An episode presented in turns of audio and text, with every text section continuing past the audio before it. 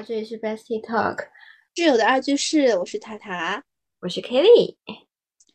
本来我们在上周的时候信誓旦旦的说，在旅行的时候要录音，然后对，还规划了说，为了让自己不忘记，可以两天录一次，录音笔都为了为了为了录，特地把录音笔带上，还过了好几次安检。对，过安检的时候还说要把它单独拿出来，结果呢就就没有。嗯，对，就没有。我们试图，我在第几天的时候想起了这件事情，你在第二天一嘴，对，提了一嘴一嘴，我说录吗？然后我们看着投影上的时间，二十三点五十九分，对，就已经超级晚，超级晚了。算了算了，结束。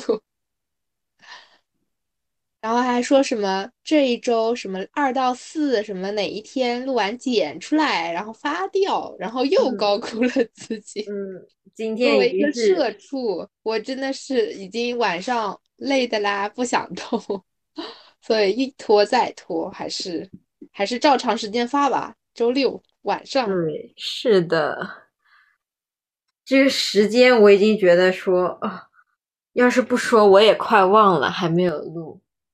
但是幸好今天我不是已经把那个我们的行程路线已经把它全部写下来了。嗯嗯嗯，对。而且我觉得当时还在感慨说五天在重庆是不是会玩不完？嗯，对，或者说就是那种感觉没啥，玩到后面感觉来不及了时间那种。嗯，后来实际上发现，就是如果是按照。各种社交平台上的推荐来说，我觉得可能不需要五天。嗯，因为推荐的话一般都集中在渝中区吧，或者说渝就是最最多就是那种渝北的那个什么靠近什么大剧院那几个，但是也很就是相当于在市中心的转一圈，它还还蛮就是我之前不是。估算了一下，绕完整一圈靠走路需要三个小时。是的，而且更多的网上的感觉，因为可能现在流行的是图文或者是视频，嗯，都是以拍照和打卡作为主要旅行手段。就是感觉你去那倒不是说知道它到底发生了什么，知道它的。自然景观和人文景观都是找哦，这是不是个网红店？我要拍照。是，而且很多像那种夜景啊，或者是很多闪的灯啊，那种会感觉我见到的比较多吧。就是那种很好，确实拍出来就非常好看，就很想去看看实物到底是什么样子的那种。嗯，是。然后其实后来老说我们一开始还订房间，说总得订个江景房吧。对呀，总得订个江景房吧。后来发现江景看多了，确实不不咋想看了。对，每每一天其实都能看到它。其实我们到后来最后的时候，我们后来都已经打卡了它不同方位，对，不同方位，而且是其实就是无意当中发现的。嗯，而且拍的那个位置其实还蛮好看的，就是不比网上那种什么。介绍的地方，查秀感觉确实没有在那种地方拍过的图片。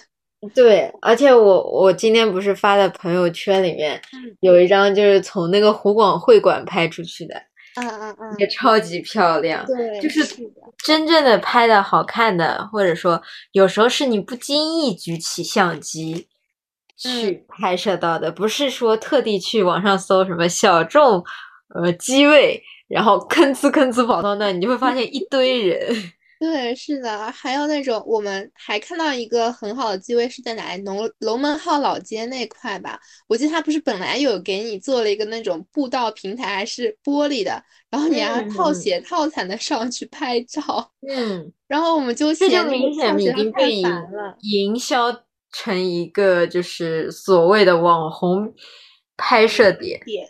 对，然后我们就嫌那个套鞋套呀、拖啊，那上去太烦了，我们就索性绕开，直接往那个下面的那条，应该叫南滨路走了嘛。结果就在绕下去的时候，就看到一个非常非常美妙的机位。是的，就角度真的会比直接在就是上面这种像观景平台上拍的那种好，而且会有很有那种层次感的那种感觉。反正就是大家还是需要自己去找自己的那种用机位，所谓的小众机位，可能适合那个拍出来的摄影师，嗯，但不一定适合你去拍。对，这就是，而且每个人对于说好看的图片理解都不一样嘛。嗯，人家觉得，哎，这结构特别好，我们觉得不咋地。其实主要可能是因为看多了吧，就是拍出来有些机位它拍出来其实都差不多一个样子，嗯，就没有什么新鲜感。是的，而且我们也算是五天四夜，基本把小众的、大众的、踩雷的、不踩雷的都走了一遍。嗯，但是很远的我们就去了一个大足石刻吧，就是其他的再远一些的我们也没有去。对，再远一些，可能确实需要时间更久一点，比如说十天啊这种。嗯，对，因为会有那种久的话，我觉得可以也不用住渝中区了，就是在附近它绕一个圈，这样一圈玩好，可能对的，会。更方便一些。那我们就先开始从介绍行程，然后讲讲我们对于重庆的旅游的体验。好的，然后其实我们第一天落地就很晚了。嗯，主要那个飞机哦，真的是慢悠悠，虽然餐用餐不错，饭蛮好吃的。嗯，那个飞机我只能说它是正常水平。其实我感觉，因为上海到重庆就是一千多公里嘛，飞嗯机在两个半小时到三个小时是差不多的。对，就是重庆的，它也很奇妙，就就是你凭借我们正常认知感觉，如果你一直在前几站是在地上的，那可能嗯，大概率你也在地上。对，或者是你要缓一缓再进入地下，它是一会儿地上，一会儿直接隧道、嗯山洞就进去了。对，直接歘一下就进去了。所以我们其实就是放好行李，休息休息之后就去吃晚饭了。嗯，包括其实我们酒店还踩雷了，对，也不能说踩雷，只能说不够规范。对 同学一语成谶啊，真的是还对对对，说什么如果同学说来重庆，对住宿，如果你不踩雷，你一定可以出去买彩票。我还想说，这么恐怖吗？它是好歹是个直辖市啊。嗯，然后后来发现，嗯，可能是的，也其实也不是说它不好，只是说就是我们第一眼看到的时候就觉得没有那么的规范。嗯，所以就，你你像我们到第二家的时候，就完全没有想说什么要拿那个手电筒还照照是不是哪边有隐藏摄像头。嗯到第一家的时候，我的第一反应就是这家店需要这么干一下。对对对，就是给人的第一观感就没有的那么，呃，那么好。嗯它嗯还是开在那种就是商务楼，商务楼当中的某几层，就是明明商务楼应该就是用来办公的，我当时也很想不开，商务楼它怎么做那么多卫生间呢？嗯，对啊，所以很合理的晚上就反味道了。对，就是第二天一一拉开门就很重的味道。对，然后还有就是商务楼，那它其实你想办公的时候是不需要隔音措施的，那它房间的隔音也是做不到的。嗯，虽然说我晚上可能没有实际被吵醒，但是 你是我是受害者。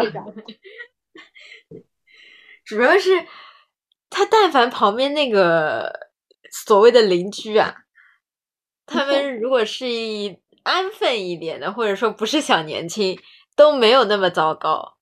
结果我们开始睡觉了之后，大概三点多，应该是最后一批火锅吃完了。嗯回来了之后，就几男，呃我听声音应该是济南几女，就在隔壁房间开始就是玩那种可能真心话大冒险吧。嗯你在石头剪刀布，然后他们还很兴奋，你知道，就是在很安静的环境下，他们又兴奋。那个墙本来就不隔音，嗯，就仿佛站在我面前，石头剪刀布。是的。然后我原来以为说，那玩就玩吧，大不了就十五到半个小时呗。嗯，哎，他们从三点玩到了四点。哎，这精力好，没办法。三点玩到四四点还不结束，你知道吧？然后还又消停了一会儿，然后又在干嘛？我也没听清楚。反正到后面我就忍不了了，我就直接打开录音机，我就把声音录下来。那我的意思就是说，我直接发给前台，我就是说你自己看着办。我我这是我现在就是我被打打扰到醒了，吵醒了，录下的声音。那实际应该是比这个更严重的。嗯。然后其实。令我有点觉得，就是有点奇怪的是，你知道他们的回复有一种呃，这个问题我也没办法解决的态度。其实我觉得可能是因为被投诉太多了，然后呢也没有办法改。嗯，对对对，就是反正就是那一刻，我觉得好不正规啊！就就人家投诉的，人家可能是。呃，不管酒店，我感觉酒店前台应该是三班倒的性质吧。嗯，对，他们是半夜没有人处理的。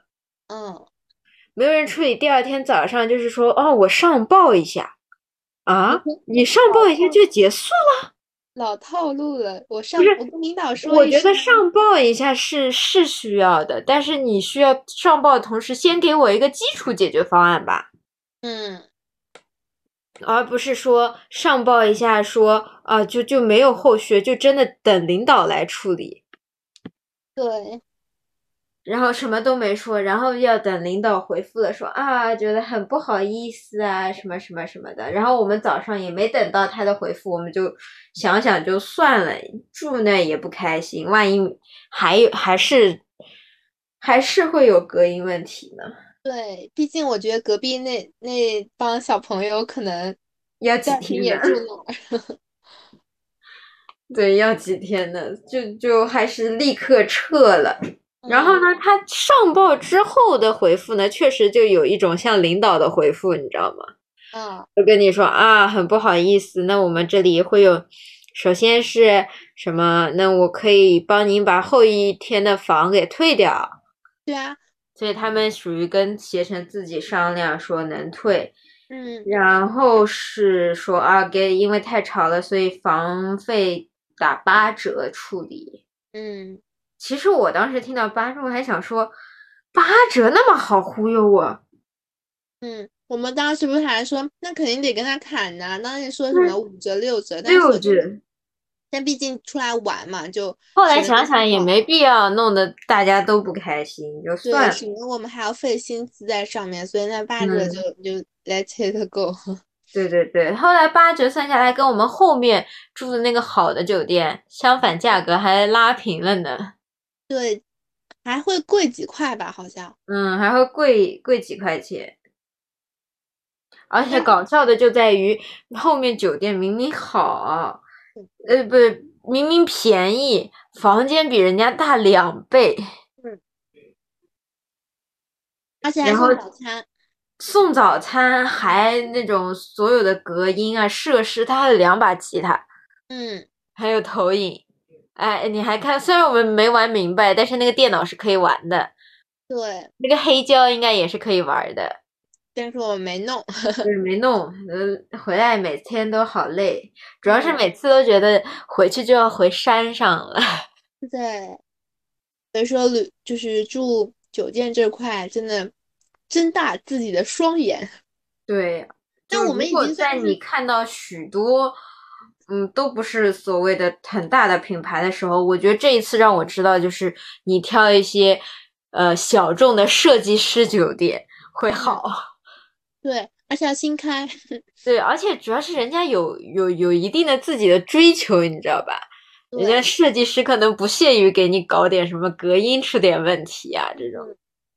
嗯。然后我们不就酒店就一开始感觉就一般般嘛，出去吃饭之后就吃好，因为觉得冷，回来穿好衣服去了，就去了洪崖洞嘛，就在旁边。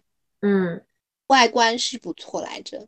然后拍了夜景，外面就是我们拍拍那个有一块很大的一个，它好像是刻叫山城吧，还是什么的，我感觉那个还什么山城重庆来着？嗯，那块碑刻还不错，蛮有设计感的。然后我们就，然后就走进去了，跟随着大部分的人流，跟随着超级超级多的人，就我们进了那个洪崖洞里面。本来我还蛮期待来着，就是我以为他不是都说什么像走进《千与千寻》的那种实地的那种，就看起来像《千与千寻》。对，我以为里面也是，你知道吗？我期望可高了，然后进去之后就。首先，味道是超级难闻，就是我感觉它不透风，你知道吗？好不容易有一些临江的，还给几家商户 装了玻璃，嗯，就各种各式各样的那种重口味的东西、小吃啊，在里面一卖，然后呢，包括就是垃圾的味道，所有味道都混合在一起。对，我就想说他们。可能是自己真的待久了，就习惯了那个味道。就刚进去的话，真的受不了，受不了。我们俩最后是逃出来的。是的，我们进去晃荡一圈，而且更无语的，我是觉得原来这就是个看夜景的。你商户，你做生意无可厚非。哎，他还偏要你说在那我拍夜景，坐下来就得付茶位费。嗯，这个。那我何必来呢？你不是你不是，我也觉得他们不聪明。你这不是白白浪费客客流量吗？嗯，就是你，即使你不收这个，人家有可能坐下来，还相反还会买买呢。对，就是提供一些免费的服务之后，其实还会收获更多的一些。客流啊，对啊，客流啊，包括如果你的是真实的茶或者产品是好喝的好吃的，那口口相传，小红书上成为爆款多容易呀。嗯，然后然后我们就逃出去了。哦，所谓有一个就是很多牌牌在那边。嗯，我我不是很理解那边就为什么一般，就对啊。看不懂，这个又不是真的说有那么多家店，就是做出来的一个景。嗯，而且底下也没什么东西。嗯，不是很理解。对。然后反正我对洪洪崖洞我的印象就，因为第一次我们相当于第一个景点就是去那边嘛，然后对它的印象就无无限下滑。你说无限下滑也没有，因为我之前看过，就说包括我同学也说，就真不好看。但是我当时的想法就是，有可能你们觉得不好看，就跟我认为东方明珠不好逛是一个道理。嗯，就是这个景点，你说去了和重庆吧，你总得去看一眼才死心，你知道吧？死心了。对，然后然后就出来，哎，哦，出来你还买了个西瓜，不对，西瓜是前面买的。西瓜是吃完饭买的，嗯，因为火锅嘛，感觉有点腻，买个西瓜 解解腻。然后我们就去了解放碑，其实也不算是去解放碑，是去 旁边的那家小样店。对，而且更搞笑，这家店其实是第一家开在上海的一家网红店。然后在上海呢，我们俩每次都说：“哎，人太多了，不想去；太远了，不想动。”结果他正好在解放碑那边。嗯，小人就在旁边，那就进去晃荡晃荡吧，就当打卡个网红店了。然后事实告诉我们。女人两个女人在一起，不要一起逛这种店。对，而且呢，尤其是两个好朋友，对，只会告诉你买吧，没事儿，这不，这不，这不贵。没有，但我后来不是还跟你说了吗？有一样很贵，咱们去退。所以逛这种店要常备手机那个淘宝，要打开，看中一个打开，看中一个打开。嗯。所以我们第一天也就两家这种网红店就结束了，没了。嗯，对。然后不就是，其实就是第一天就去尝了第一次尝那个火锅嘛，不就进去那一刻开始就开始打喷嚏，对，就就那个味道确实没那么习惯，就一直在那种会有感觉鼻子里也没有什么很多味道吧，但就是整个，但就是感觉有点刺激，嗯。刺激就是鼻腔，然后而且很湿润，嗯，超级湿润，也是那一天让我们萌生了觉得还行，萌生了后面有一天尝试了九宫格，对，第一天点鸳鸯锅，觉得自己非常厉害，对，觉得我能接受，我可以，为后面的翻车案例就埋下了伏脚啊，对，是的。然后我们第一天其实就开始算第二天的到底要去打卡那种网红店啊，还是说我们自己找找附近有什么好玩的地方嘛？对的，我就是因为踩雷了，所以我们第二天原来想所谓的什么网红的，我们就不走，就偏不走。然后两个人洗好澡就开始琢磨，就也不了解，就从 地图上面放大缩小看有什么景点是。然后我我们就想不走回头路嘛，然后就想能走一个圈就走一个圈。所以第二天我们其实就从解放碑出发，然后呢，沿着那个地图的话，其实好好认一点的话是往那个有一个叫女人广场的地方，嗯，然后就可以走到那个若瑟堂，就是天主教堂的总教堂吧。对，他说是什么天主教的总教区啊，还是什么的？对，在渝中区的总教好像。而且这个最搞笑的，居然是我们其实并没有发现这个景点。对，而且它其实里面还有酒店，我们还说订这里会不会好？人家天主教不会坑人。嗯，哎，每天早上就能听到做礼拜的声音。对，而且他我们进去的时候，他正好在弹那个钢琴嘛，就弹那个很。很让人安心的声音的那种音乐，是。就然后我们其实错过他的那时候，我们还发现了重庆老老城墙、古城墙。对，就而且我们是对着那个古城墙的地图正在拍照的时候，就错过了在右手边的天主教堂。就完全没有看到它，其实就在那个两个房子中间就能看到它嘛。然后我们当时是只看到了地上那块很大的，看上去很厉害的那张。地上的图，就对着他拍之后，完全没有看左右两边，就直接往前走。是的，它是定远门呐，定远门。然后我们走到定远门那块牌子的时候，是叫定远门吧？是是定远门。呃，我们看到两个门嘛，定远门、通远门。嗯，定远门它好，它我们看到那个牌子的时候，它有一个很就很陡很陡的它那个阶梯，我们没走下去，但是。确实感觉蛮，就确实是山城蛮震撼的吧？就它阶梯很陡，而且直接这样冲下去的那种感觉。对，就感觉它每一个阶梯都很深。嗯，所以说可攻就是防守攻破很难吧？应该这种。对，当时说定远门就是不开的嘛，就是闭着的。所以的说就是为了保护这个城市。然后我们相当于看小小看完一下这个点之后，就往回走嘛，就看到终于找到那个若斯堂，进去它就真的好漂亮，那个玻璃啊什么的。嗯嗯嗯，就是可惜就是天主教堂什么一般不让拍照嘛，对吧？嗯，就里面都不可。哎，不过我们当时还发现说，原来说天主教应该是供奉的谁来着？圣玛利亚的。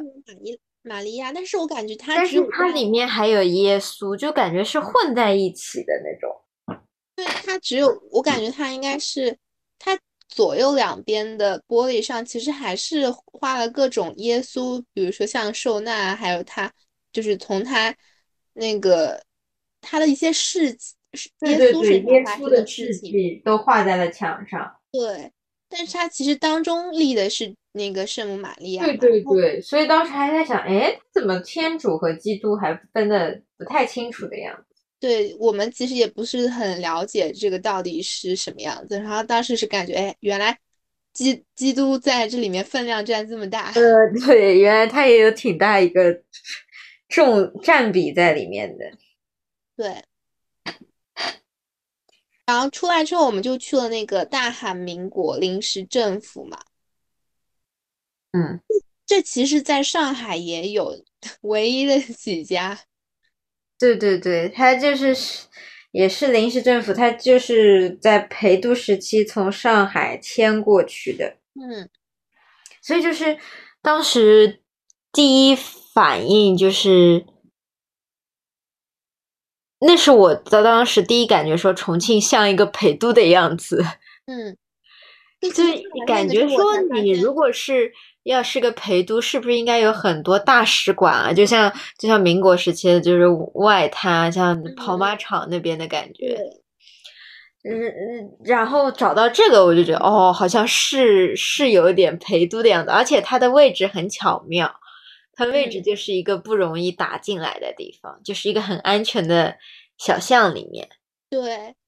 然后我那个时候就是能够感受到啊，原应该是这座城市它它的底蕴，就也不能说是底蕴嘛，就是它经历的历史的事件，它的一些印记，其实会比那个那种网红网红打卡点，其实感觉都是近代现造的嘛。对，而且其实我觉得就是。其实以后网红们可以换个方向营销一下 重庆，人家明明是一个很有历史底蕴的地方，嗯，无论是民国时期或者抗战时期，不管是红色的不红色的，它的历史故事上至远古都有很多故事在讲。对，包括但其实我觉得，而且李白经过这里，为什么不宣传李白呢？这是个多好的名片。但是我们在地铁上，我们不是有几站下来之后，他发现他每一站他都会有一个像小故事一样。对对对，我觉得就是这种东西没有，就是不够不够怎么说呢？就是对于现代人来说不够出色，不够不够抓住你眼球，所以没有人去打卡它。其实很有很好玩啊！我们那天发现说城门立雪那个陈毅，哎，他的故事也是在重庆的。后来发现刘备托孤也是在重庆的。对。就其他就是在，我们就下了地铁站之后，它就会有一大块很大块像像铜墙牌一样讲一个故事。对，感觉它既然就是它能够让我这种就这种很简单，可以说是，就是只有这种东西，还有它地铁上的一些其他的就是类似于这种，就比起什么穿墙要好多了。对比起那种。穿墙啊，我感觉更有，或者说更有拍头，或者说更加能够让人停下来啊，看一下上面写了点什么，或者说啊，原来还有这样的一个故事，它是在重庆这个地方发生的。对，所以当时看到的时候，我就觉得说，这个我们应该没走错路，这个才是就是重庆真正有底蕴的地方。嗯，当时不是别人还拍解放碑，说哎，解放碑就个碑嘛。然后呢，就在那都各种打卡呀、拍照啊。但是你去，我们当时就好奇说，那为解放碑就仅仅仅仅就是重庆解放的时候立个碑嘛？对，它它有什么讲法吗？旁边还有什么武警，他会要守着。对，然后一看，其实它底下放了一些，比如说什么枪啊，或者投降书啊，还有当初牺牲的所有人的骨灰啊。包括有几个几个手，好像是是枪还是手雷炸弹一样，就就埋在底下，所以以防万一就要有武警。对，而且还说他不是会在就是响钟声嘛，就是会响三下，好像就是为了纪念底下湘军当当时走掉的三十万湘军。所以我觉得这个这种才是。旅行当中就是能让我记下来的，我觉得那种照片什么的，就可能过一段时间我也想不起来它了，可能最多觉得嗯，这是张好看的照片没了。对，而且就是就说到这种时候，就会有一种心理上会涌上一股不知名的 这种感触吧。就在就是你不是当时在搜，然后读出来嘛？就是心里会，我觉得这个就是最简单最。传播最广的爱国教育，比比一天到晚喊口号要好的很多。对，就是当时就深刻，而且现在说起来，就是我在讲的时候也是会，就是感觉很比较会有那种哽咽的感觉吧，就真的很。包括包括你去看大韩民国的时候，我们我们当时还说呢，说说我当时第一感觉是好可惜啊！我们所有的历史都是从他国的旧址或者是记录视频里面获取的，明明是我们在当时那个年代在努力的活着，但是都是通过其他国家的设备和史学资料来记录我们，我们自己是没有记录的。对，其实就相当于说我们没有人手，或者说没有就是足够的精力去搞这些东西，就可以更加说明我们当时有多么艰难吧。哎呦，哇，真的讲讲这种事情就很好，很想哭。对他就是我们可能能组织人去应对这件事情，已经费尽了全部的。人力、物力、财力，没有多余的资源，没有，不仅没有多余的人帮你去就是拍照。我们当时也是没有这个科技说是会记录，所以很多资料都是一些什么美军战地记者啊、法国战地记者啊，甚至是一些他国政府的资料，他们是侧面印证的。我觉得这也是我们最后实在是就是。在对日本的审判当中，永远缺乏最有力的那一个证据。嗯，因为都是其他国家的，就我们拿不出直面的原始材史料去审判他。那你在就是太平洋法庭的时候，你就你没有那么有力嘛？很有力的去就是点着鼻子骂的这种感觉吧？对。不过这这种我真的觉得就是这种地方才是我们所谓的真的要就是深入人心的爱国教育，就是你到那个地方你去看，它其实不需要请讲解，就那些文字其实够你看的了。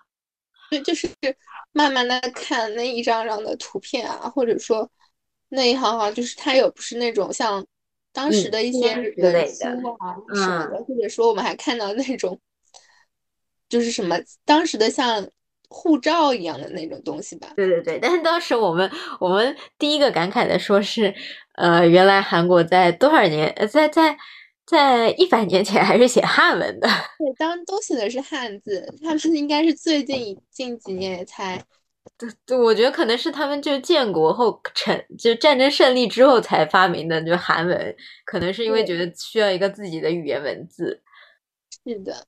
嗯，然后就是，其实你在那里就可以看到，说在他国的历史中，我们最重要的几位领袖或者是人物都是轮番登场，就是有一种，就是历史活着走在你面前的感觉。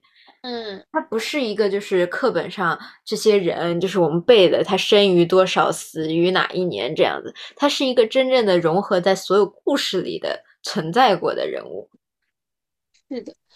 就会感觉我们当时还在说，哎呀，感觉历史真的没学好，怎么感觉对他的名字有印象，但是他，他到底他做了些什么，为他的贡献是什么？就是只能很浅的一些东西我。对，就我觉得就是，如果你真的要深入，每一个里面都有那些，呃，有贡献的所谓的小人物，只是说他没有大人物那么大贡献，但是他也是被几被。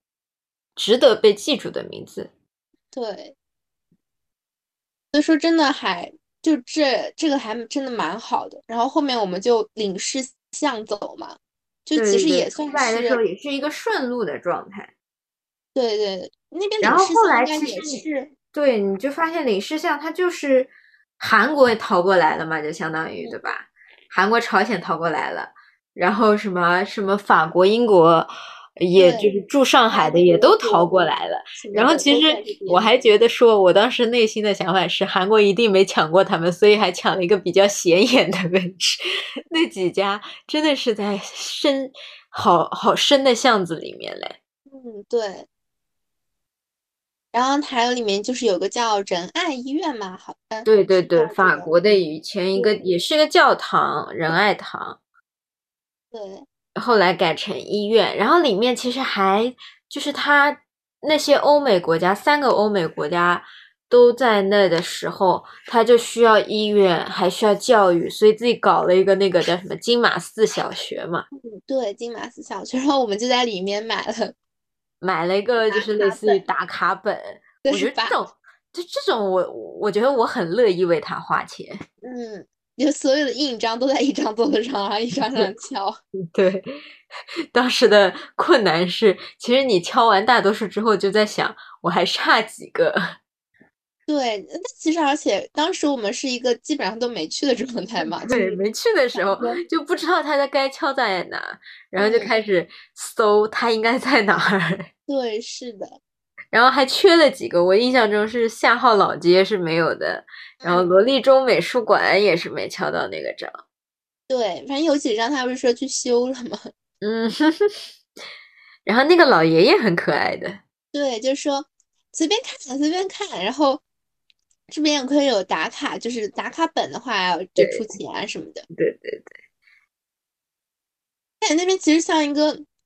类似于公益或者说组织吧，因为它上面有那种捐赠然后义卖的东西，好像。对我感觉它现在就修成了一种类似于做策展啊、做社区义卖的地方。对对，这种我觉得还蛮好的。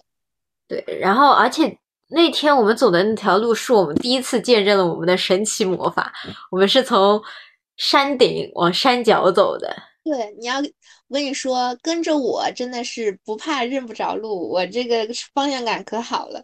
对，山顶走到山脚就没有爬过，没怎么爬过坡。因为我们走的那个山城步道就是从最顶上，因为领事像在最上面嘛。我们对，然后我当时还在说，确定是这条路吗？我看人家都有那个入口的标志。对对。然后入口标志是在最低点，我们下去了之后，看见一堆人说：“好，开始吧。”对，然后还在说拍照啊什么的。嗯，我们是一路晃荡下来，就他直接领事像，然后接上山城步道。哦，山城步道也是一个意想不到，就原来是想要走，然后我当时只知道说里面有小吃的，应该能解决我们的午饭。还记得年少的梦吗？年那一群傻瓜，浩瀚这此刻到底，别让时间轻易改变它。还记得要去哪里呀？雨好大也要出发，Go Go，不要回头，永远选择你要的生活。然后逛着逛着，还逛到了我心心念念的追星点，它就在铁铁对面。对，没想到面前是，对，面前是毫无遮拦。我之前 还说呢，我说我要找一个好的机位拍它，要没有 遮拦，我即使到不到南滨路，我得在对岸也得拍一拍吧。嗯，结果发现，哎呀，真巧！我们当时还一边吃着东西，一边在那拍。对啊，我跟你说，我看中什么，先吃的什么小汤团。嗯。上过央视的小园子什么的，然后我就非遗，对，然后看中了那个叫什么，它叫锅盔还是什么的，反正就馅饼吗？不是馅饼，是后面，它是好像是叫锅盔，反正一个甜的，一个一个咸的。我买一个甜一个很好吃，我感觉。对，然后买了小酥肉，嗯，小酥肉也超级好吃，导致我们每次吃火锅都要点它。对，是的。后来发现其实不能放火锅里，对它和火锅不配，不好吃放火锅里。是它和火锅不配，它就应该单吃的。嗯，所以当时属于意外发现景点，我直接就我不是直接拍完照片我就给我给我室友看，他跟我一起追星嘛。我说你我我跟他说看我拍到了什么，放大看。是的。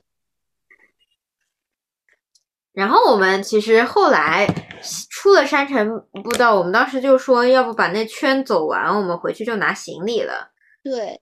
然后我们看最近的就是十八梯，我觉得这个是个也不算踩雷吧，嗯，可能是因为它正在修缮，嗯，都是工地的感觉，而且就没什么吸引力。我们看到那个门的时候，对我们走到就好不容易弯到那边的时候，就。就感觉好像就是很像那种到处随处可见的商业街，然后就拍了拍大门口，我们俩就走人了。对，拍了拍大门口，一开始还想说把它拍漂亮点，后来想想也拍不漂亮。对，而且都是人嘛，人还蛮多的嘞。嗯，就一直有人就进去啊、出来什么的。是的，后来我们就遇到了一位司机，嗯，就我们跟他说我们想去白象居，然后那个司机就说白象居有什么好去的啦，然后这边没什么好看的。然后啊，我们还说去魁星楼，他说魁星楼在医院里面，你进不去的。对，都进不去的。然后说湖广会馆，湖广会馆你花一百多块钱去听戏，谁去呀？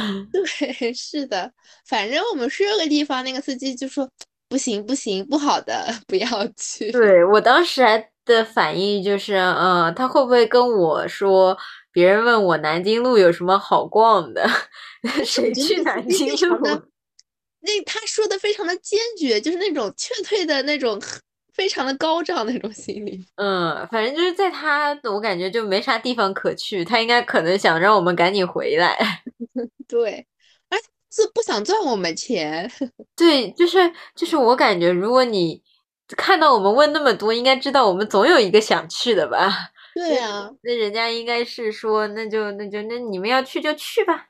嗯，不过他蛮好的，还跟我们说要过，真的要过去的话，在哪里打车方便。我们还最后穿了马路去对过打车。嗯，是。然后我们就想着说，既然人家说不好看，那我们就去看个看个这这这什么拍照的就不去了，看个有历史底蕴的吧。对，是的。那就去看看湖广会馆，哎，湖广会馆还真的给我们看出了点东西。对，然后不是还漏了一个，那司机在车上不是还跟我们唠嗑嘛？然后说他也去过上海，说上海的那个那个，他说的是生煎吗？说很在城隍庙里卖的很贵什么的。然后我们就说我们在那个是山城步道里面也吃了小汤圆，花了十五块。就说：“哎呦，你们这他们他用重庆话怎么说来着？你们被烤了啊！你们又你们也被烤了什么的？就是也说我们买贵了，反正就蛮好玩的。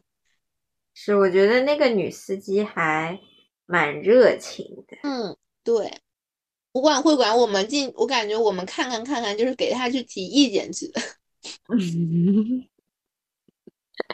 是的，你不是还说，就是他哪啊？我们先是跟了蹭，想蹭一个听那种像导游讲解一样，我跟在后面，他后面听着蹭着的。结果我以为他领一路了嘛，结果他发现他讲了一点点，他就带带着大家一帮人去了那个主店那边嘛。他那个是叫。是可以这么叫吗？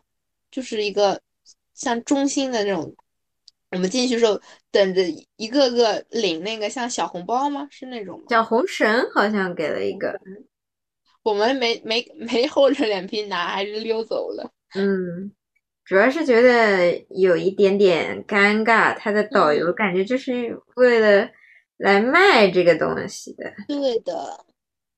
然后就感觉后来还不如说。自己去看，自己去看的好处就是你可以发现很多奇奇妙妙的融合。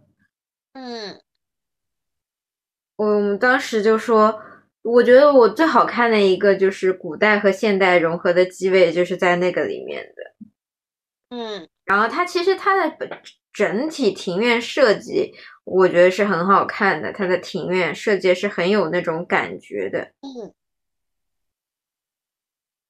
就让人有一种，嗯，就是就是，其实我们当时是，应该是第一次知道，我们以为湖广会馆是什么意思，其实它就是，呃，战乱年间各个来重庆的同一个地方的老乡们聚会的地方。聚会的地方，它是湖北，然后广州，还有一个是哪里呀？我也不记得了，我就记得一个广州。对，广州因为印象比较深。是的，然后后然后你就会发现，确实人多力量大，他们造出来房子就是蛮符合中式美学的。你透过一扇扇门去拍，是一个很好看的小景。对，就是像那种搭的戏台呀，嗯，是的。说它里面有，它那个叫蜀绣啊，它里面有一个小小小房间卖这个嘛。对，它其实就是文化保存的还是不错的，而且一直因为这样子有这个历史性的团队存在，其实后代会一直给它就是持续的维修啊、修缮啊，都是一个让它保存的算很好的。我就听了呀，我听了那个导游讲解，他就说湖广会馆它的建造，它是融合了金木水火土五行互相相克的这种，就是建造手法吧。它的无论它的颜色，像黄色代表土，然后什么颜色代表什么，然后它就是整体的融合到了整个的建筑当中。我感觉就就中式建筑它的美学，它的这种意蕴就在这里，就很厉害。对，中式它有很多的讲法，就是。嗯，然后其实我们还为了等一个没有人的庭院，还等了挺久的。对，为了拍里面那棵树，对，等了挺久的，感觉。老有人出现。然后后后来就是在等的时候，回头就发现了一张超级漂亮的传统宫殿和现代的桥梁艺术结合的图片。嗯，对，其实就是无意间，真的是，就你要回头看，多看看，就真的是发现美的眼睛。是的，后来我们就就换地方，立刻换地方回去。对拎好行李换酒店。是，也就是在这一天，第一天给了我们勇气，让我们尝试了一下九宫格辣锅。对，事实告诉我们，沉默排队的沉没成本不要再再花下去了，不要，再不要花一百块不要钱。不要心疼这些沉没成本，因为你后面的成本会更大。是啊，两个人吃了，其实就是听只能只有九宫格的时候，马上就跑，立刻撤时还不。信邪。对，觉得说老板说不辣老板说不辣，你怎么能相信一个重庆人说不辣？嗯，所以那天我们给大极大家各位没有什么吃辣经验的朋友们提个醒，就是嗯确实不要尝试九宫格，嗯，我们就极其快速的是我，们的底线。是的，导致我们第三天、第四天其实并没有怎么吃火锅。对，就不敢吃了。嗯，所以我当时就说赶紧吃完，赶紧看看有没有卖其他东西的。嗯，然后就到了，就我们其实就是那种路边嘛，真的感觉像那种他们本地人会去买的那种那种应该，像像上海这边的九九鸭，或者说卤味，对卤味这种，就闻着挺臭。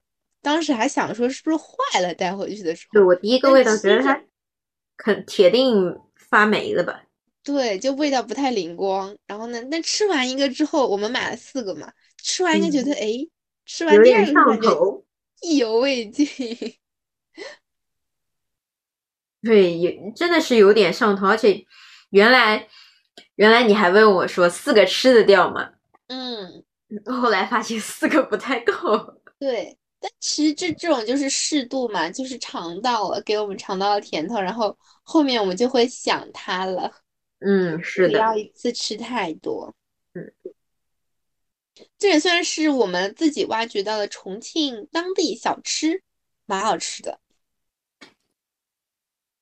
就看我们第三天的行程，其实第三天我只能颁一个奖给他，就是 体体力殆尽。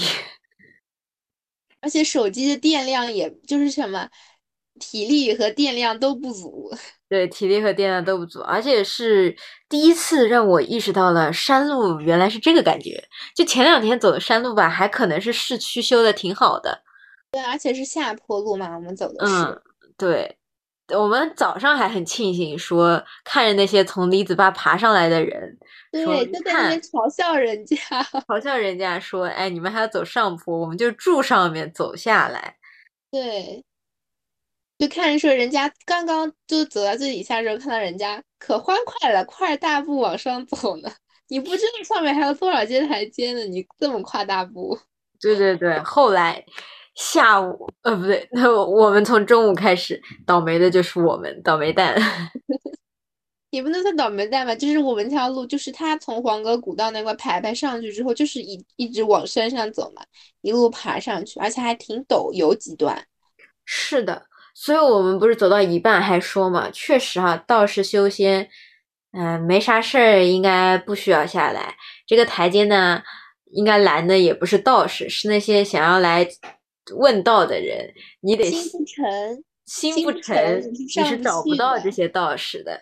对，包括其实我们我们感觉已经走了很多了，我们最后还是没有找到老君洞最高的一个点。嗯，可能是在那个像观景平台的在上面，但是在上面我没有看到有上去的路啊。对，我感觉它肯定是一条小径，因为这个住的人肯定很牛。对，最顶它一定就是不是给那种大众能发现的路。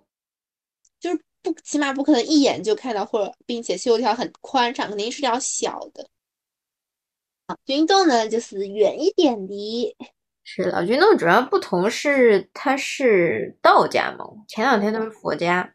对，佛啊什么的，那就去看道。然后呢，我们当时还在说嘛，也不懂道。我们说道和佛有啥区别？道就是 求神问道嘛，不叫？对。就就是求签，所以就见到了很壮观的那种求签。其实也不是壮观，应该是壮观的解签排队路线。对，它超级长，而且我看到就是人家甩签出来嘛，有一个有一个男士，他是直接看估计甩不出来，没耐心，自己随便里面抽了一根出来，当自己甩出来了。嗯，我觉得只要他相信，就就就可以。我当时只是佩服他们说，你愿意。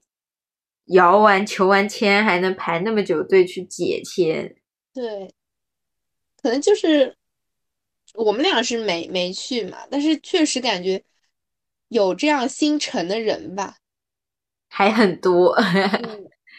对，我们当时我当时没去的原因是因为首先派别不同，就道啊佛啊就就不是一个派别。然后以前也没拜过道教，然后呢，只跟着爸妈拜过佛教。但是即使这样，也知道你不能一个人拜两个教派，是一心二用，一心三用。对对对，就不能太太太太贪心。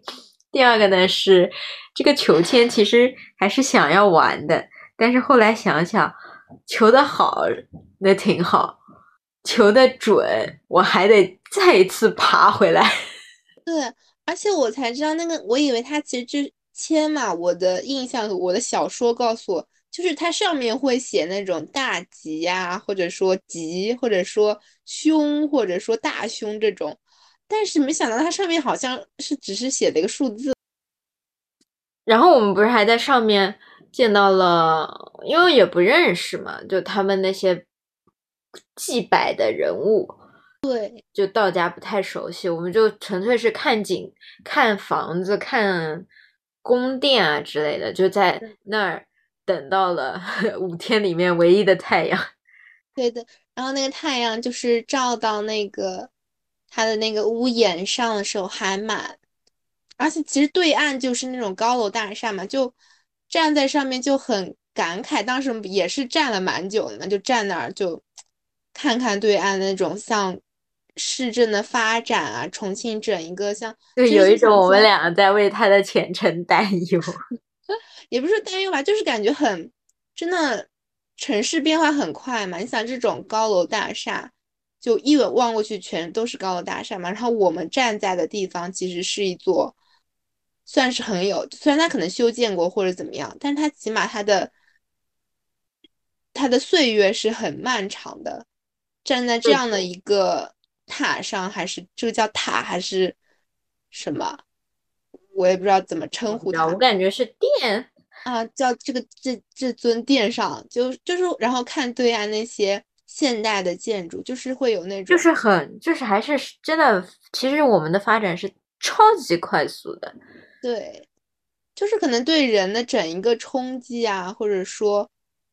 就站那儿，你就会想说啊，这发展真的是快，然后就在那儿放空自己的那那种感觉。对的。我们后面就下坡路，其实还好走一点。嗯，下坡就我们是打车去的吗？对啊，没有，我们乘公交哦，我们乘哦，对对对，龙门号老街嘛。对对对，我们其实是一个，也是一个别墅群啊，就是美国的时候的别墅群，应该对，也是一个就是当时的别墅群。哎，其实看多了别墅群，包括正好它是重庆，然后再和上海做对比，其实你就怎么说呢？这个东西你从历史上根本去追究，它其实是我们殖民入侵的痕迹。对，但是你不得不感慨，就是因为有。也不是说它好，就是这些东西才能够让我们现在去观赏它，欣赏到不同的建筑风格。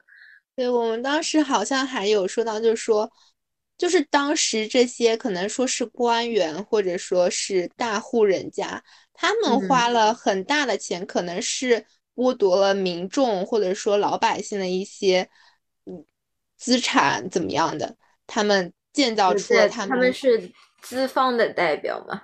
对，就建造出了很好的建筑或者怎么样子，可能当时在看来就是说，就是资本主义社会对我们侵害嘛。他们住的这么好，我们过了水深火热的生活，嗯。但是从现代的角度来看，说就是他们现在他们确实造成了伤害，但是他给我们留下的那种包容的文化风格，是由他们去开启的。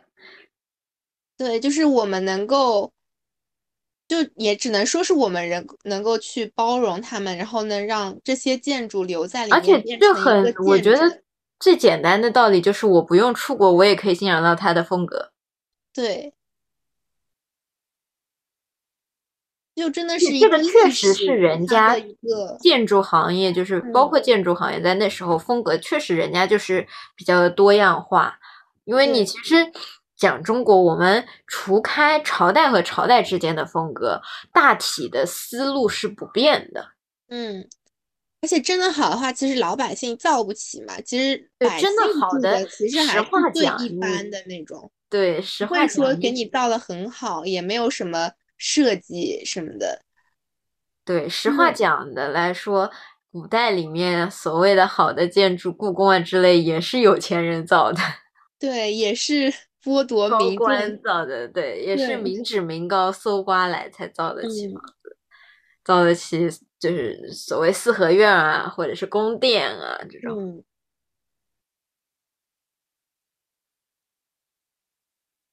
就也相当于是现在生活，大家生活水平基本上都也没有说中国就脱贫嘛，没有说大家。吃不饱饭，穿不暖衣，因为我们脱离了那个状态，所以我们现在看看这些建筑，我们会觉得它是我们现在留给留给我们的一些资本或者说资产，一种文化的资产嘛。但如果我们国家如果还像，比如说在战乱，还像在打仗的地方，或者说还像非洲一些很穷苦的地方的话，那其实这种建筑，我觉得是根本不可能保留住的。是的，而且其实很多建筑，我觉得它好就好在，由于他们是资方的代表，所以其实民众不敢去砸掉他们。嗯，如果它仅仅是中国人的有钱人建的，很多房子就是被砸被毁的，在后期。对，就是就会有一种说，嗯。就是当时看我可能是政治正确的行为，我是一种很热血青年的行为。嗯，现在来看，就有一种文化多样性不够的感觉。对你这个城市就只允许容忍一种是一种一种建筑风格存在，或者说，嗯，那其实就像我们为什么我们第四天看的石刻北山石刻、宝鼎石刻，它为什么能够保留的？比较完好，其实也就得益于他说那边立了碑嘛，就是一块牌子上面刻了毛毛主席的诗，还是说好像还有周恩来的话吧？对对，就是就是因为这才能够保留住它原本的样子。对，就所以我当时觉得说，其实确实需要这两位领导人做的事情，就是真的是十分的正确，因为他们嗯可能也知道当时的人存在于说我要求绝对的政治正确，对那绝对政治正确就会带来你对其他所谓不正确的事物的不可容忍性，你就只想到我需要把它破坏掉。嗯那这个就也不是说讨厌，就是只能说比较糟糕。对于所有的存在过的历史，它的保留来说，就是比较糟糕的。嗯，但是我们也毕竟是从一个后来人的角度看历史嘛，历史它最后是怎么样被塑造的，其实就是人造，还是人造历史吧。是，而且历史实话实讲，就是一个胜利者的故事。嗯，就是，嗯，就我们现在说它挺多样化的，但之前可能还有一些更有价值的东西已经被破坏掉。对，就是这些，比如说胜利者的历史啊，或者说人造的，它其实不是一个评价，它只是一个事实吧，就只能这么说。嗯，啊，漏了一个第三天那个长江索道，我觉得那个还蛮好玩的。我一开始感觉你们不乐意去，你不是不乐意去，我累了。对，确实走累了，你知道吧？我当时就是觉得啊，赶得上就赶，赶不上就算了吧。拉倒。对对对，确实，我当时走走过来，我走过来的时候，呃就看到又是上坡，嗯然后就脚已经开始酸啊、痛啊，我就觉得哦，上坡。然后我又看了一眼，我们拿手机买票又没电还，对，我看一眼说，哎，已经到了。然后我其实我们距离那个观景平台可能还有个四百米左右，三四百米左右。对，就是能看到，然后但从没从底下走上去。对，没从底下走上去。然后我就觉得说，是不是要错过了？然后我就想说，啊，这个楼梯我暂时还跑不动，爬不上去。万敢拉你上去。对，我当时就说你这脚真厉害，就真的可累了，我感觉已经脚脚底板有有点那种发疼了。嗯，然后呃后来好不容易进去了，倒是还好。对，两个人很真香的在那边录视频。嗯，我们还说嘛，这不就是人家交通工具吗？看着我们在录视频。对，那其实就很不一样。我还没有，就是我感觉我以为它而且跟索就跟我们见过的索道也不一样。对，也不是那种山上缆车，也不一样，它就很神奇，给我的感觉，它就怎么能够以前的人的智慧，像这个不是你跟我说，它不是现在造的，它以前就是这么两对他们以前就是这么两岸交通的，对 呀、就觉得好强。人他是怎么就这样造出来了呢？就它的长度也没变呀，也不会说这河还缩短了，就是两岸距离还缩小了什么的。那它嗯怎么能够就这样造出来？反正就是真的是劳动人民的智慧，真的很厉害。对，而且我们还算巧的，我们刚好遇上它修剪完放开没多久，当时就觉得说肯定可安全了。嗯，其实我们真的就我们去的时候，很多景观，像我们去的大足石刻，不是也是有刚刚修缮完很多对，我觉得主要是时间吧，因为三年疫情，实话实讲，重庆经济应该不怎么样。嗯然后他还有很多周边的小兄弟需要他帮帮忙带带他们。嗯那刚刚放开，确实是应该是刚刚有钱拨给这种文物啊、修缮啊各种各样，然后修发修发。我们这个时间点呢，就小修小补都属于完工了。你看，其实好多地方都在大修，感觉路上啊什么。对，就那种围起来的这种，对，我觉得小修，所以我们就还赶上了几个小修好的景点。嗯，大足石刻我真的感觉，因为我没有去敦煌去过嘛，我就感嗯觉还很酷，对，很酷，就也没有说，虽然也没有说很震撼的那种，也倒没有，但是就是感觉很不一样。就因为我只只在那种石石头上那种大石头上雕字啊，我是看到过的，嗯，但是如果说真的是直接在石头壁上，而且它不是那种像好像是说敦煌是浇筑的嘛，对对对，敦煌是可移动的文化财产。对，像它这个的话，它是直接在石头上，在崖壁上，它直接这样刻出来一幅幅像，一幅幅它的这个像小故事啊，或者什么样子的，就就还蛮厉害的吧，就是给我感觉就是。对它确实比较令人震撼，嗯，但是我我有过对比之后，你就会也不是震呃震撼有，但是更多的是可惜，就是被发现的太晚了，因为它其实的保护难度要远远大于敦煌，敦煌是可以，比如说我你这个头坏了，对不对？我把你的头 拿出来修修，还能接着放回去，是。它是能这样子，所以呢，而且敦煌发现的早，所以就被很好的保护，所以它的所控制就很严格。嗯，它的湿度啊，整体环境的控制就很感让你感觉说国家是有好好保护的。但是到那儿，我觉得就是我保护了，剩下来就靠靠天了。对，然后或者说。就是那是一种让我感觉比较无力的感觉，就是明明有的东西它更值得，而且可能在世界上更稀少，但是由于呃资金或者是专业度不够，或者是不够重视，让它可能慢慢的消失。就当时我的第一反应就是想，这个东西一定要好好保护，因为首先你就在重庆，你是在地震带上的，嗯。当时我第一反应就是土耳其的那些宫殿和叙利亚的一些城堡完全没了，我还没见过呢。对，他们俩是一条地震带上，就是这种东西你是扛不住天的。嗯，所以它里面还不够重视它，会缺失它的，比如说佛头或者说观音的头都被没有了，就感觉一个个只能看到。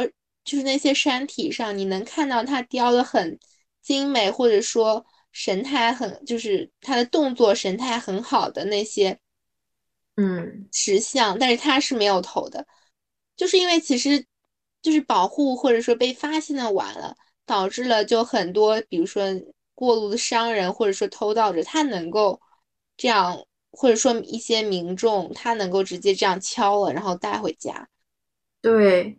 就是，你也不能去责怪那些动手的人，就是大家都没有意识到它是个遗产，嗯，它是个物质遗产。就当时的人们心里就说：“哎呀，我信佛，我信这个的，然后我家里得有一个。”对，然后就自己复刻走了。不是当时那个碑文更搞笑了吗？对，每个人都想说自己手里是绝版，所以。错错完之后就摘掉几个字，然后那个字就全没了。是的，所以就是真的要复刻出整一幅画，得买所有的版本。是，这也是所有我们不管是流落或者是遗失的文物最难的一点，你没有原始记录。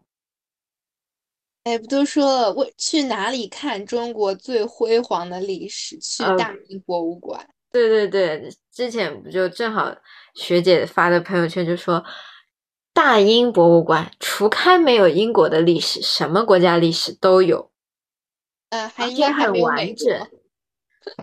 美国的应该也没有，美国的也有哦，他们第一批过去美国。是啊，嗯，就是他什么都有，而且中国历史可以说是比故宫还好看。嗯，就是因为他把圆明园都搬走了嘛。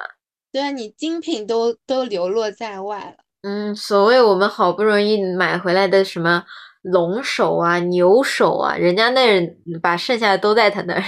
是的，这种真的是，就怎么说，就是哭笑不得的那种感觉吧。嗯，就是去去英国大英博物馆，你其实领略到的是中国的文化的震撼。对啊，就是有一种无力感，嗯，所以当时我听到听到了说，啊，是梁启超吗？还是梁思？哎，林徽因她老公啊，梁思成对，梁思成说他和夫人就一起来科考的时候，我觉得真的就是开国那个时期，我觉得建筑行业就是靠他们，文物保护就是靠他们。嗯，没有他们第几一批建筑实地学家探索，真的是不可能会有现在很多所谓的遗迹。嗯，其实他就是带着科考队来考察，然后呢，去给他定下了保护的规划呀什么的。对，而且其实嗯你要说能理解他发现的晚，也能理解，因为重庆在一九四几年的时候还是陪都呢，那时候正常人不会想说冒着风险我来这科考的。嗯但是敦煌由于它实在太远了，它其实很就是受到战乱的影响比较少，也就比较适合前期的科考。嗯，所以就像北山那边，它其实在像打仗的时候也是对它造成了一些破坏嘛，因为它离得近，离市区近。对，你要守住这个城，我就得在高处架机枪啊。嗯，那机枪一架架哪呢？架佛像上呀。对，佛像是雕的最高的，那佛的手臂上就容易架上去，一架那这个佛基本就废了。对呀、但是其实这种时刻，我我还有一点感触是，我感觉他的时刻更多的融入了当时的政治因素，尤其在宝顶山那边，也不是政治因素，就是传统的理论概念在里面。我我它会有很多对你，就是对于所有世俗事情，比如说，比如说，呃，你就要讲究孝道，嗯然后包括呃所谓的就是所有的图画当中女性角色的出现，它是有一定的要求，还有那些所谓的就是导游说什么大足石刻第一美女和第二美女，嗯。它的它就是它很明显，因为是面向公众的，是面向大部分人，每个人都可以来拜拜拜拜他的，所以他对民众的教化作用承担了很大一部分。所以他画的很多都是一些，比如说我们经历的苦啊，什么出生的时候啊，然后长大了游子啊，再到你要去当官啊，他是具有一种就是。把当时执政者想要民众成为什么样的人加加在这个上面的。没有吧？那个不是是一个设计师设计的吗？不是，对啊，但是那个设计师其实反映的就是当时绝大部分的认知就是停留在这儿嘛，因为他其实是给民众供供供养的嘛。嗯但是如果你去看敦煌的话，因为它可能那个地方又远，而且能来这的不是商户，就是一些异域人群和一些十分有钱的大户人家，才有可能请人去那个地方作画。所以他其实就是很纯粹的只拜，呃，比如说那个释迦牟尼，释迦牟尼，嗯。他是不加上任何，比如说对后代的教化，比如说我要你怎么怎么怎么样的，他是纯粹的追求自己的求求求知问道的那个过程。你会看的就有一种没那么大负担，就给我的感觉就是没那么大负担，因为他是有很多有一些西域来的人去雕刻的，嗯他可能懂的是印度教，所以他雕的东西跟我们也完全不一样。然后有的雕观音的，有的雕卧佛的。卧佛他的他的状态就是众生平等，不是说众生平等之后要你认真读书，还要 什么一定要出去当官，就是他没有那么多强，感觉上需要你去达到的目标，教化你的目标，他会更加的让你感觉就是心灵的那种那种虔诚感会更强一点。这可能就是你之前的经历导致了，就是你会有这样的感受嘛。因为有对比嘛，所我第一次看的话，可能就就也没有你，就是没有你就完全没有想到这样的东西。我可能就感觉就是说，他雕的其实就是中国的一些，他也不能说纯，他是他们说就是是三教合一是这边吧。对对对，有一个三教合一的，对他是释迦摩尼、孔子还有老子，老子就是三个，他是刻在一幅像里的。所以说我感觉他其实也是一个蛮融合，然后他是一个蛮包容，他把所有的就是它其实延续的是中国的传统的那些文化。你想孝道也不能说它是，它不能算是政治政治吧，它只能说是民众的一个。诉求，或者说一个像刻在中华文化里面的一个底层的逻辑。对，它就是它会结合实际。对对对，我想起来，它会结合实际给我的感觉，它会结合实际生活，它会画了很多生活化的场景。但是你去那边，就是真的就是。他只画天上存在的人物，就跟你呃在圣经里只只可能看到那个十二个神是一个道理。他不画任何人间的化身。对，所以说我感觉，起码我看到的东西，我感觉是特别的接地气，或者说，而且它比较好理解。如果你可以说是易懂。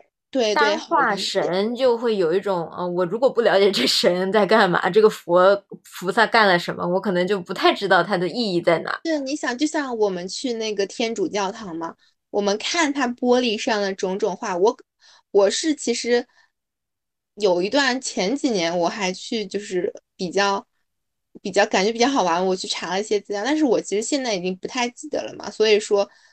那些我是感觉有自己有一点印象，说那些它到底是哪些故事啊什么的，但是其实也可能是因为我不是特别信，所以说对我的感触其实不是特别大的。对，但是但是他现在这个比较接地气，而且是我千年传承的那个儒家文化，还是影响蛮大的，所以你很容易去接受它。对，所以就是能够很快的接受，然后就是感受到它时刻的震撼，或者说它的一些。公益呀，或者他给人的一些启示，或者说他就像你说的，他给人的讲的一些大道理呀，嗯嗯，一些警醒的，我就觉得他一直在在告诉人们，在讲道理。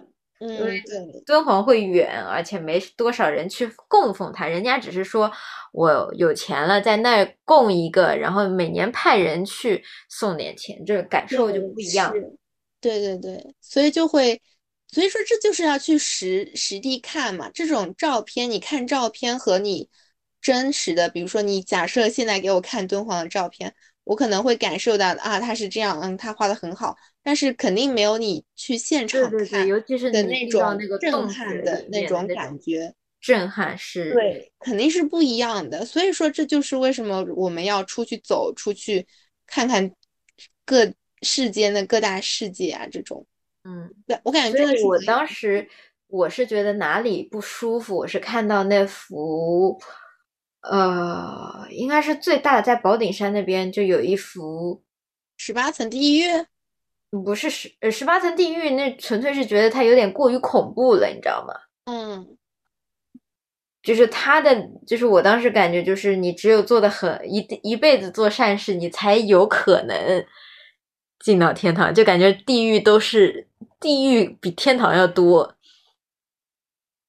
然后是一副应该是化身吧，一副是就是妈妈应该是在喂小朋友的，然后爸爸坐在旁边的一幅画。嗯，是那幅他讲解说小孩半夜尿床了，然后呢，妈妈躺在那儿，然后结果直接睡着了的那一幅。对对对对，然后还不是他还说爸爸说。还撑在那说，呃，就仿佛在说什么什么，就仿佛说的那个内容，我当时就有一丝丝的反感。嗯，就他的教化性会比较强。他因为你你想啊，如果是来看的人，不管信不信，他肯定接受了你这个讲法，对不对？嗯，那其实他就潜意识里在接受你这种概念的强化。其实哦，我懂你意思。其实你想说的就是说，如果它其实刻的是一些比较，你说它是我们流传的文化，但是其中的一些糟粕也是有的嘛。对它，对对对，就是它，所以我说它接地气嘛。嗯，它足够接地气，这就是当时的现状。然后所以说，现在我们看到这些，应该就是从我们现在的观点来说，男女平等啊，或者说，嗯嗯，什么样子，就是也没有说特别的女性在家庭中地位已经是不断增长这种情况下，再去看这些石像上，好像为什么把女性刻画的，就是她付出的很多，或者说付感觉刻画的没有那么学识的那种感觉，是这样的一个意思吗？对，确实，确，那你就是确实是有，但是没办法，他这毕竟是以前人刻的嘛。对，所以我就觉得它教化成分很多嘛，就就相比而言，那边就比较纯粹，我就不涉及任何凡世间的所有事情，我都不刻，我就刻那些高高在上、不存在的人物。敦煌就是这样子，对，就飞天嘛，你就想，它就是不存在的，你不可能会飞天。其实我，但我感觉也还好，因为像观音它是可男可女，可男可女嘛，所以其实有他课还蛮多的女性。对对对对，我那时候我听看到观音的时候，还觉得挺好的。嗯，呃，后来看一路过去，我觉得，哎，这讲的是讲着讲着，我有点 听不对对下对去。毕竟我们是从现在的这种角度，我们抱有的是现在这种，在我们现在看来是一种比较进步的观念吧。嗯，是的，反正就还真的很好，多走走出去。是的，所以就是要多出去走走，不然你就觉得很正常。嗯，对。第五天的话，其实也是嘛，我们先去打卡了网红景点皇冠大扶梯。哎，就怎么说呢？那个扶梯，我知道它还是因为极限挑战。啊，是吗？我好像我知道他是因为你跟我说极限挑战。嗯，我知道他是因为极限挑战，说张艺兴在那里路过，然后我就想说，哎，当时也没什么感觉，就是他宣传说有一百多米，然后我就想说一百多米应该挺陡的，想想也就是个扶梯，能陡成什么样子，还要花两块钱坐。对，我我是看到过一个视频，就是看到一个来嗯中年的妈妈吧，说她本来是从下往上坐嘛，然后她回了个头，然后就吓得坐在那儿，然后旁边还站个人扶，就是就是拉着你什么，但我感觉就很像摆拍呀，她怎么能够就是实现旁边都是没人的，工作人员不可能陪你上，他难道又上来又下去嘛？所以感觉很那个那个有点假。对，那个视频拍的有点假。哎呀，所以就是我感觉就网红景点不可信呀、对，不如我们自己找的地方。嗯，我们自己后面又看鹅岭一圈嘛，所以就嗯就就在旁边的是那个重庆谈判旧址群，这还蛮可惜的，因为我们去的好几个都没开。因为正好赶上周一了，对对对，赶上周一就比较尴尬，他都闭闭馆啊什么的。嗯，就看了一个很小的，它其实还，但历史就是这样，它留下来，它其实不可能给你造很大的像展览会一样的，其实这种还少嘛。它其实根据地啊，或者说一些旧址，它其实就在一间小房子里，不经眼的，你可能就漏掉它了。是的，而且我们后来那天其实也没想着，就随便搜搜景点，结果走了一条红色线路。对，走向红色线路，一路走的像，原那边就是中山四路嘛，对不啦？对对对，就有一种，就有一种，就是它其实这条街就串起了当时的抗战所有故事的感觉。对，而且就是把我的那些历史的记忆也串起来了，全就是部串起来了，是吧？对，就是原来像那个，嗯，双十协定原来就是在重庆，在桂园签的，就我完全没有想到，就是会在这个是是在这个地方签的。对，然后包括其实也是看他们住过的房子，你真的嗯是明显能看出差距。就是国共住，呃，不，共共党住的，它就是大部分是以竹头编制的，无论是保温壶外面的套子，甚至是摇椅，它都是竹编制的。对，你想，我们看到周恩来睡的床，还有就好是小哦，对，就是很小的，都是那种竹，就是竹头木头床，就是就是和我们之前是在哪个地方不是也看到那种床啊？大大韩民国那边有看到床对对对对对，就是那边感觉就很高大上，也不是说很高，是感觉有点档次的那种床啊、家具啊什么的。然后你看周公馆，就周公馆好像是唯一我们看到里面它的设施都是很普通，可以说也可以说是比较破旧的，就它都是比较的比较接地气，比较实在，就是说安当神话和民众在一起吧。对，就真的是民一样的，然后或者它的那个。灶啊，烧饭的那个灶灶啊，包括你像什么，他还邀请各种文化界，什么郭沫若啊，跟他们一起吃饭，就在灶台旁边，就一条长长桌，然后几个板凳，就坐那吃，就不管你来的是谁，跟我吃饭都在这儿。对，是的。但是你换再走过几条路，他当时就是桂园嘛，桂园嘛，就国民党在的地方的时候，立刻你就感觉确实是。呃，会生活，人家是在生活，不是在活活着。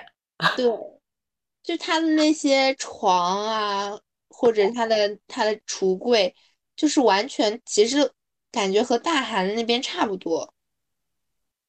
对，他就明显档次就上去了。嗯，就其实包括他的整个摆设，他开始有一些装饰了。嗯，就其实很。能够侧面的体现出当时的这种差距还是很明显，对，所以我们当时其实可以看到，我们在曾家岩那个地铁站出来的时候，我们看到应该是谈判吧，还是什么投降书，其实对，都是国民党出面去签的，嗯，对的，当时和共产党其实没有什么太大关系，我们可能就是一个后方部队，是。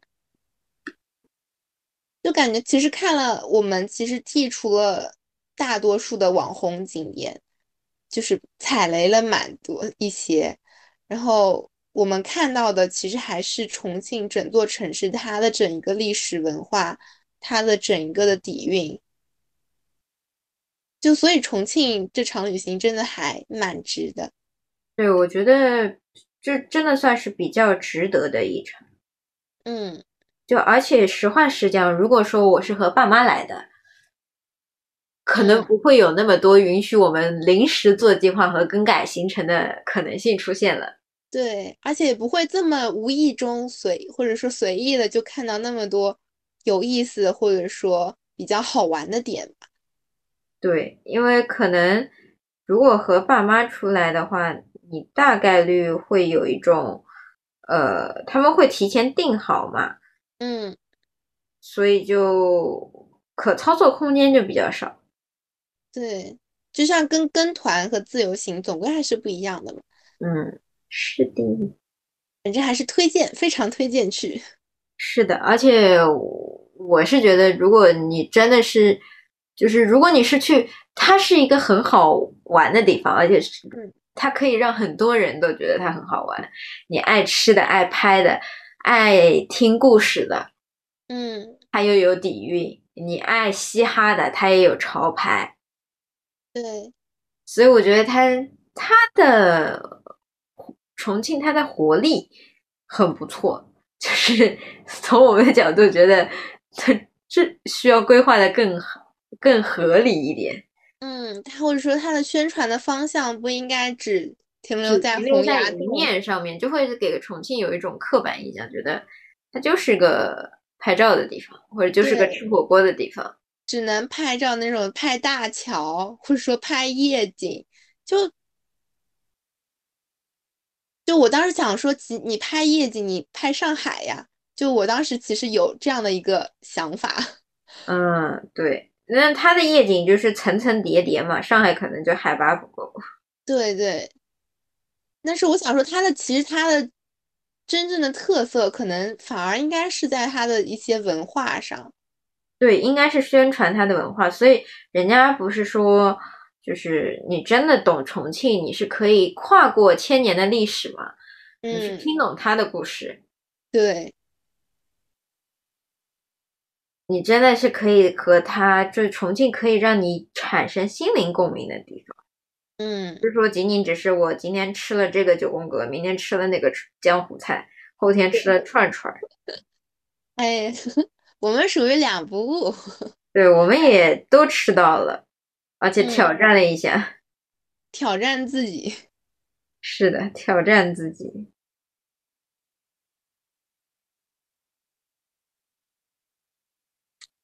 就我们其实呃，另外说插一句，比如说，就是对他的一些有有些其实看不太懂嘛，就是他的市政府旁边可能就是一家旅店，或者说一家火锅店什么的，就对于这种可能就不是很懂。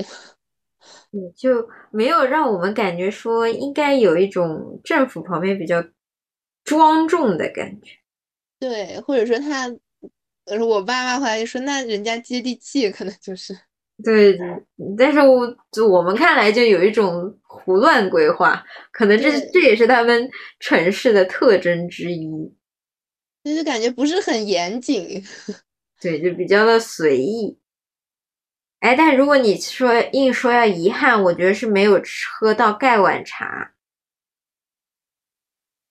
盖碗茶哦，就是那个不是老鹰茶，哦，我我脑海里第一反应是那个油碟，我想说你要喝油干什么？那油啊，不是不是盖碗茶，是那个茶，就是没有去茶馆。嗯，还有那个看川剧变脸，其实没有特意去看。对，川剧变脸倒是成都可以接着，没事儿。这俩地方其实差大差不差。对，哎，有遗憾才有那种嘛，有遗憾才会有下一次的旅行。对，有遗憾才会让我想下一次接着去。嗯，所以这个基本上重庆属于拉开了我们最后半学期的旅行。对，